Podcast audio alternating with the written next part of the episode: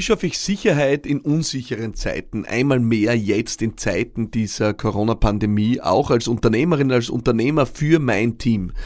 Die Frage steht heute im Mittelpunkt von Business Gladiators Unplugged und ich spreche leidenschaftlich gerne darüber, weil ich davon überzeugt bin, dass es die Aufgabe ist von Unternehmerinnen und Unternehmern in dieser Zeit Sicherheit zu geben. Weil was eine Pandemie ungeahnten Ausmaßes tut mit Menschen, das steht ja völlig außer Frage. Es löst massive Unsicherheit aus. In so vielfältiger Art und Weise. Und auch wenn sich der Nebel an so vielen Stellen mittlerweile ja langsam lichtet und klar ist, womit wir es zu tun haben, was wir dagegen tun können, wie wir uns schützen können und so weiter und so fort so ist es doch ein Funken an Restunsicherheit im Blick äh, nach vorne und auch in die Zukunft, der Menschen beschäftigt. Und da stellt sich einmal mehr die Frage, was ist der Beitrag, den Unternehmerinnen und Unternehmer leisten, um hier Sicherheit zu schaffen und zu geben in dieser wirklich entscheidenden Zeit. Und genau da möchte ich heute drei Gedanken mit dir teilen. Drei Gedanken und drei Ebenen, wenn du so willst, äh, auf denen äh, wir in meinen Unternehmen versuchen, Sicherheit zu geben. Ich versuche es sehr praktisch zu halten und dich daran teilhaben zu lassen, was wir tun im Unternehmen oder in meinen Unternehmen, um hier einen sicheren Rahmen zu schaffen. Ich möchte mit den sehr grundlegenden Dingen beginnen. Hier geht es um die körperliche Sicherheit, also wirklich um den faktisch sicheren Rahmen, damit niemand äh, in meinen Unternehmen äh, sich ansteckt, zumindest nicht im betrieblichen Kontext ansteckt, äh, was wir hier tun, um nach Kräften zu versuchen, das zu vermeiden.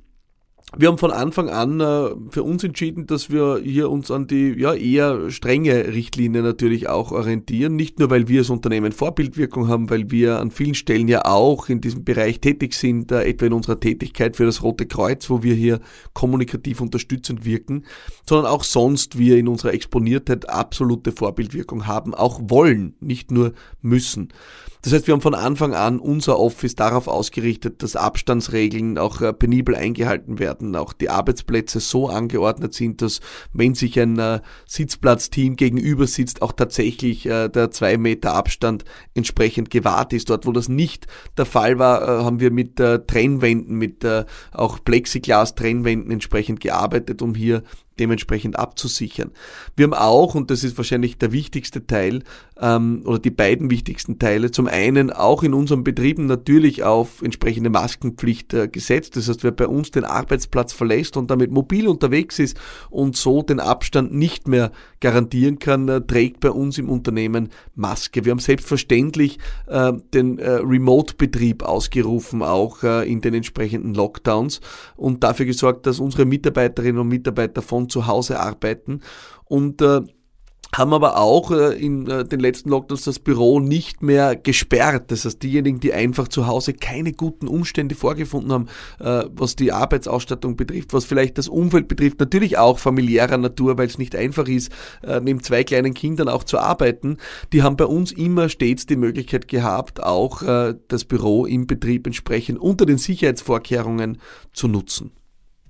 Um das neben der Maskenpflicht äh, noch sicherer zu gestalten, haben wir eine Teststrategie entwickelt, eine unternehmensinterne Teststrategie, wo Mitarbeiterinnen und Mitarbeiter bei uns im Unternehmen mittlerweile täglich getestet werden. Also immer dann, wenn sie vorhaben, das Büro zu besuchen, werden unsere Mitarbeiterinnen und Mitarbeiter mit Antigen-Schnelltests entsprechend getestet, so dass in unserem Büro ausschließlich negativ getestete Personen unterwegs sind. Ich glaube, das ist der Beitrag, den wir als Unternehmen leisten können und wir hoffen ja, dass äh, das äh, vielleicht nur noch einige Monate auch entsprechend dauern wird, aber über diese Monate ist das auch das Geld, das wir in die Hand nehmen, um hier einen sicheren Rahmen, wirklich einen sicheren Rahmen für die Gesundheit unserer Mitarbeiterinnen und Mitarbeiter zu schaffen. Mit täglichen Tests, mit entsprechender Maskenpflicht, wer den Arbeitsplatz verlässt, mit dem Sicherstellen des Warens, der Abstandsregeln und mit der Masse der Mitarbeiterinnen und Mitarbeiter im Homeoffice. Neben der körperlichen äh, Gesundheit und der körperlichen Sicherheit, die ja zweifelsfrei das wichtigste Grundbedürfnis ist, setzen wir vor allem auch darauf, die mentale und psychische Gesundheit unserer Mitarbeiterinnen und Mitarbeiter in dieser Zeit stark zu halten.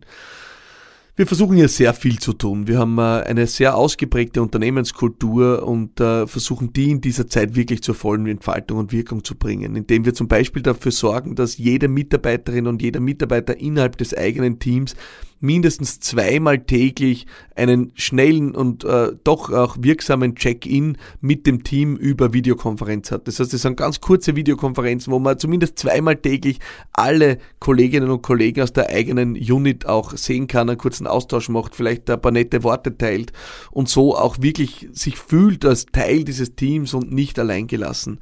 Ich halte das für entscheidend. Äh, für uns war wirklich das Motto prägend, niemand bleibt zurück. Ja, wir haben dafür gesorgt, dass es keine einzelnen Mitarbeiterinnen und Mitarbeiter gibt, die nicht Teil einer Teamstruktur sind und sorgen über diese zweimaligen Check-ins jeden Tag dafür, dass diese Nähe auch entsprechend bestehen bleibt.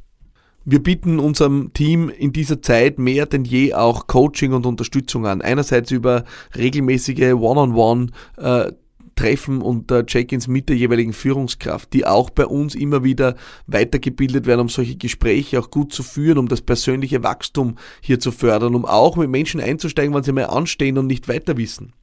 Wir gehen sogar so weit, dass wir dann, wenn wir merken, ein Thema geht tiefer oder jemand stößt hier wirklich an seine Grenzen, wir dann auch mit externem Coaching unser Team entsprechend unterstützen.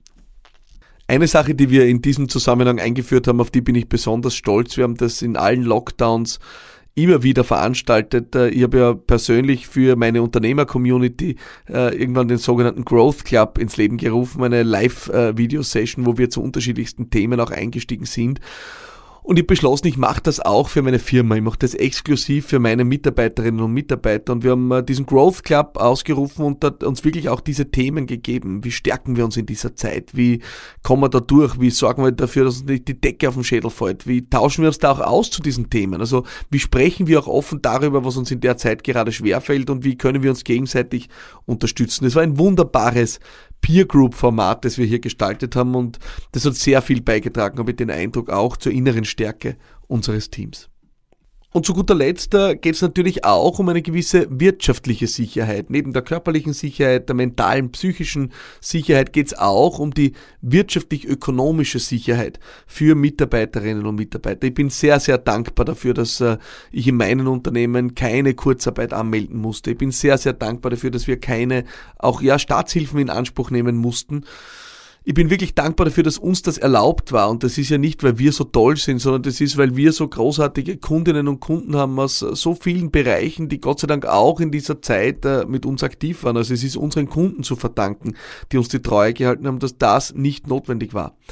Aber es ist auch uns zu verdanken als Unternehmen, als Team, weil wir in den letzten Jahren auch darauf geschaut haben, eben gut zu wirtschaften und einen Polster anzulegen. Ein Polster, der uns jetzt von Anfang an auch das Signal gegeben hat, wir halten das locker durch, auch wenn es äh, dazwischen mal schwierig werden wird. Und dass das bei vielen Unternehmen anders war, ist mir bewusst, dass viele auch unverschuldet durch äh, Lockdown und behördliche Schließungen in eine Situation gekommen sind, wo sie finanzielle Schieflagen vor sich gehabt haben, ist mir auch klar. Was ich damit sagen will, ist nicht, dass wir da so besonders wären oder so viel weitblickender gewesen wären. Was ich mit diesem Punkt strapazieren will, ist, dass es einmal mehr ein Zeichen dafür ist, dass wir auch darauf schauen müssen, dass Unternehmen dauerhaft rentabel sind, dass sie in der Lage sind, Polster aufzubauen. Ich habe den Eindruck, es ist in den vergangenen Jahren äh, immer wieder auch, gerade auch in unseren Gefilden, äh, modisch geworden, Unternehmen zu verteufeln, die Gewinne schreiben. Und dann zu sagen, das sind böse Unternehmen, weil die verdienen zu viel. Ja, ich glaube, das sind die Unternehmen, die jetzt äh, dann hoffentlich kein Geld beansprucht haben, weil sie Gott sei Dank gute Polster hatten. Also ich glaube, wir müssen auch wieder in eine Haltung kommen, wo wir Unternehmen, die Gewinne schreiben, applaudieren, weil das sind stabile Unternehmen. Das sind gesunde Unternehmen. Es darf nicht modisch werden oder zum guten Ton werden, ein Unternehmen zu sein, das immer nur so knapp davonkommt, weil es dann so nobel ist und so ehrenwert und so ehrenhaft, weil die verdienen dann kein Geld und das ist dann irgendwas Nobles. Nein, davon halte ich überhaupt nichts. Ich glaube, wir brauchen gesunde Unternehmen, starke Unternehmen. Und ja, das heißt eben auch profitable Unternehmen. Das sind die Unternehmen, die sich dann hinstellen sollen und ja, auch müssen. Das, davon bin ich schon überzeugt. Und sagen müssen, wir stemmen das aus eigener Kraft. Das kann einen stolz machen. Und deswegen glaube ich wirklich, es ist äh, sind diese drei Dinge, die es braucht, äh, um auch dem Team Sicherheit zu geben. Es geht um die körperliche Sicherheit, die Gesundheit, dass man einfach einen sicheren Rahmen schafft in Covid-Zeiten, wo Menschen, die hier vielleicht auch Angst haben und ich will das nicht werten. Wir sind hier kein Podcast, kein Medizin-Podcast, der erörtert äh, die Gefahren der Corona-Pandemie oder wie gefährlich oder nicht gefährlich. Ich bin kein Mediziner, ich habe keine Ahnung, ich vertraue darauf, was ich hier höre und äh, es ist nicht an mir, das zu bewerten. Aber was ist meine Aufgabe als Unternehmer? Es ist meine Aufgabe zu akzeptieren und zu respektieren, dass meine Mitarbeiterinnen und Mitarbeiter unterschiedlich Ängste und Sorgen haben in unterschiedlicher Ausprägung. Die einen sind sorglos, die anderen haben große Angst. Beides gibt's. Wer bin ich darüber zu urteilen? Also ist es meine Aufgabe als Unternehmer, hier einen sicheren Rahmen zu schaffen, wo auch diejenigen sich sicher fühlen, die ja ausgeprägtere Sorgen oder Ängste haben. Das gilt auch für die psychisch-mentale Gesundheit. Ich glaube, das ist der größte Beitrag, den Unternehmen leisten können hier was zu tun, damit hier Menschen sich nicht alleine fühlen, damit Menschen sich als Teil eines starken Teamgefüges fühlen, damit Menschen Nähe empfinden, Austausch empfinden. Das ist unser Job als Unternehmerin, als Unternehmer. Und das dritte ist unser Job auch für entsprechend finanziell wirtschaftliche Stabilität vorzusorgen. Zu sorgen ist natürlich leicht gesagt, wenn es zu spät ist, dann ist schwer sorgen für finanzielle Stabilität, dann geht es nur über Staatshilfen, über Banken, über Finanzierung. Vorzusorgen ist der Aspekt. Und wenn das bis jetzt nicht geschehen ist, dann ist jetzt ein guter Zeitpunkt damit zu beginnen. Es ist für uns das Wichtigste, dass wir rentable und profitable Unternehmen ausbauen, genau aus den Gründen. Und wenn ich einen Punkt hier heute mitgeben darf, dann ist es der. Hör mal auf, diejenigen in den Himmel zu heben, die so brav und so ehrenwert sind und äh, da ja null Budget, schwarze Nullunternehmen führen, weil die ja sich selber dann so kasteien und sich so zurücknehmen, dass ja nichts übrig bleibt. Na, was ist denn da Nobles dran in Zeiten der Krise, wenn diese Unternehmen dann vom Platz gefegt werden? Ich finde die Verantwortung des ordentlichen Kaufmanns, wie es so schön heißt, ja, der einfach seine Verantwortung auch wahrnimmt ist es, Stabilität herbeizuführen, auch durch Rentabilität. Und das ist nicht von heute auf morgen herstellbar und das ist auch nicht von heute auf morgen aufholbar, aber es ist mehr denn je jetzt ein Zeichen, damit zu beginnen.